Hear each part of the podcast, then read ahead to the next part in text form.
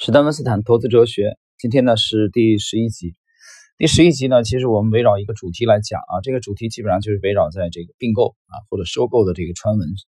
我们看看温斯坦是如何对待这样类型的股票的。那么对大多数投资者来说啊，依据这个一个又一个的收购传言，不断买入股票，最后呢却几乎没有一个传言成成为事实。当他们等待那其实那些永远不会公布的收购公告时，他们的损失啊却累积到可怕的程度。为什么这么多投资者要去追寻这样彩虹一样的机会呢？这其实是一个简单的心理问题。首先，因为贪婪啊，大家希望一夜暴富，因此总是期望这一次就是那个暴富的机会。这个在心理学上啊叫做间歇性强化，就说如果一个动物偶然得到了它想要的。即使发生这种情况的概率很低，他也会不断重复这个行为，以便得到更多。呃，大家注意啊，这里温斯坦其实谈到了这个概率的问题啊，概率的问题。那么我们讲我们的风格的时候，我们强调了我们是，我们非常看重大概率。呃，在昨天啊，前天啊，跟上海的一位呃知识星球的星友啊，小朋友，很年轻的这小伙子。很有天分，跟他交流的时候，我还谈到了一个问题。其实之前讲风流，他也很感兴趣。我们讲了风流的体系，主要是以赔率为主，我们以概率为主。但我跟他谈到，我说他赔率为主也是初期啊，他最终还是会过渡到概率为主。我没有见过任何一个高手啊，他是做低概率的、小概率的啊。他说我专门去布局一些小概率的，你见过这样的高手吗？小概率本身发生的可能性就小，所以。风流它是以低赔率啊去布局，但是最终随着低赔率当中呢有一些少数的股票跑出来，那么它就会加仓。它为什么加仓这些呢？就是因为这些给他赚钱的概率啊在提高，所以最终它还是归结到了做大概率事件。刚才温斯坦谈到了这个去赌并购啊，赌传言，这个其实概率是非常小的。呃，但是有没有方法去识别啊这样类型的股票呢？温斯坦提出了他个人的这个观点，我们来看一下啊，他是通过几只啊美美股股票啊来说明了他的观点。如果某只有收购传言的股票，从图形上来看不错，但还没有向上突破，或者说已经站上了阻力位，但仍然在理想的买入点附近，我们该怎么办呢？如果所有的指标都是向好的，即使没有传言，你也会认真考虑是否买入它。那么这只股票就值得赌一把。他举个例子，美股亮点公司啊，明亮的亮，点击的点，在一九八七年中期的情况就是这样。不管有没有传言，这个股票呢，在当时亮点在一九八七年啊，用巨量向上突破了三十七美元，这是一个不错的买入对象。当时该股的相对股价强度啊持续改善，几周以后。股价就达到了六十七点二五美元，也就在这个时候，汉森啊收购亮点公司的消息呢及时的公布。啊，大家想一下啊，在这个消息公布之前，亮点公司呢放巨量突破了三十七美元。记住，我们之前讲的买入规则仍然适用。如果某只股票的成交量或者其他任何重要的指标偏负面，就不要考虑它。在辨别收购是否会发生时，有一个始终都要注意的指标，这就是成交量。特别是当收购的消息在接下来的几个星期内就会公布时，成交量尤其值得注意。几乎在所有临近并购的案例当中，成交量都会不可思议的大幅增加。这是有道理的，因为越临近公布的日子，就有越多的人知道收购的消息。尽管不知道是谁走漏了消息，但事实是图形总会泄露消息。一次又一次，总是有某些人提前知道了消息，并且据此买入。所以要相信，对于任何一个即将公布的收购，其股票的成交量一定会显著增加。啊，这里温斯坦提出了他个人的观点啊，他说，其实怎么去识别这些股票有没有可能被并购呢？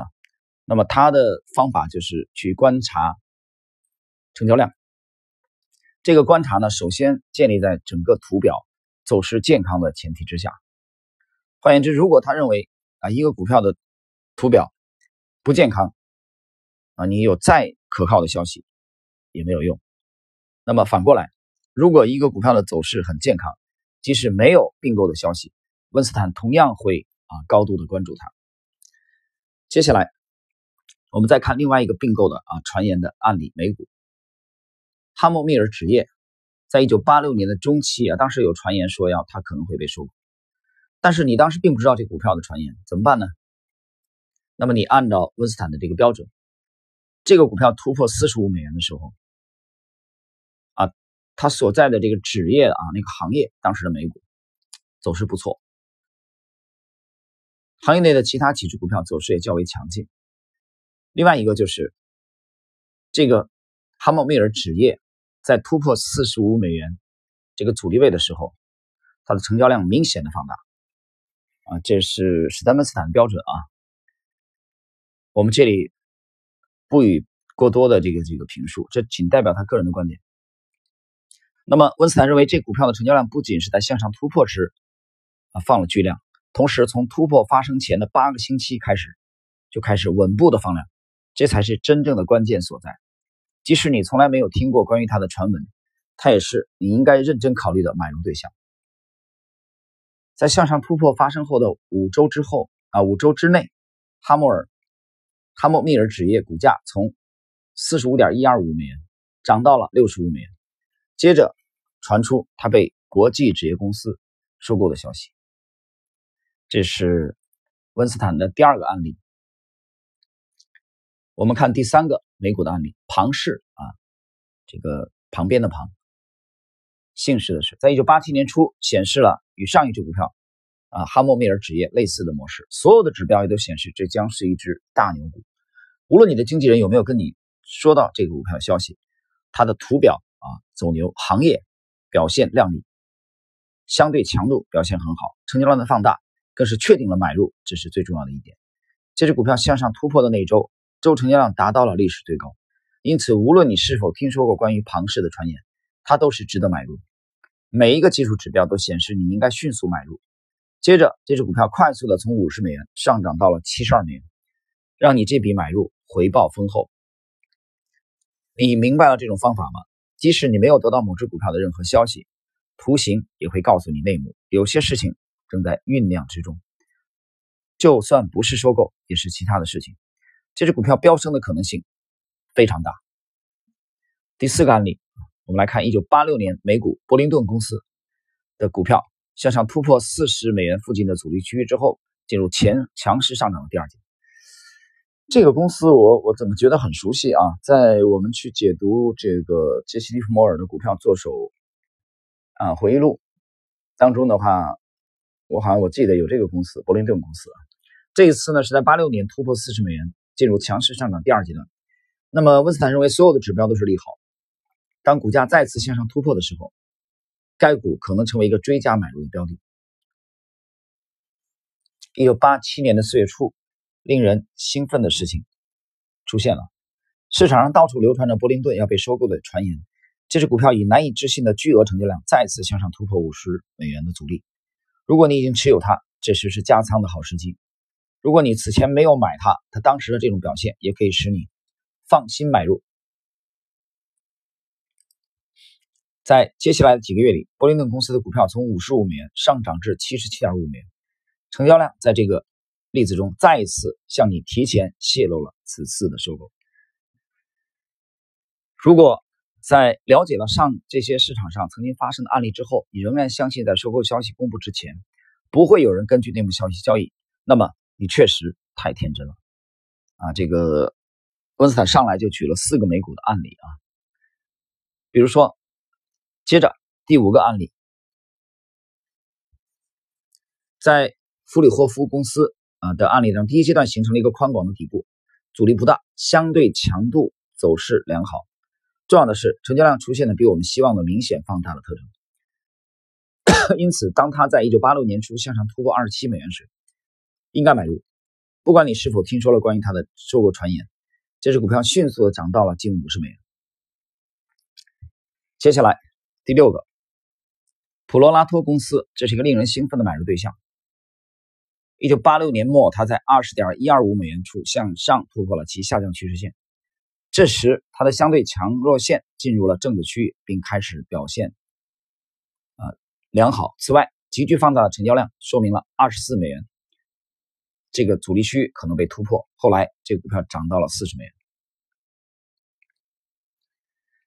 这个我们其实通过以上的啊这些案例啊，我们会发现，你会经常买到那些只有内部人士才有机会买的股票，尽管你并不知道确切的内幕消息。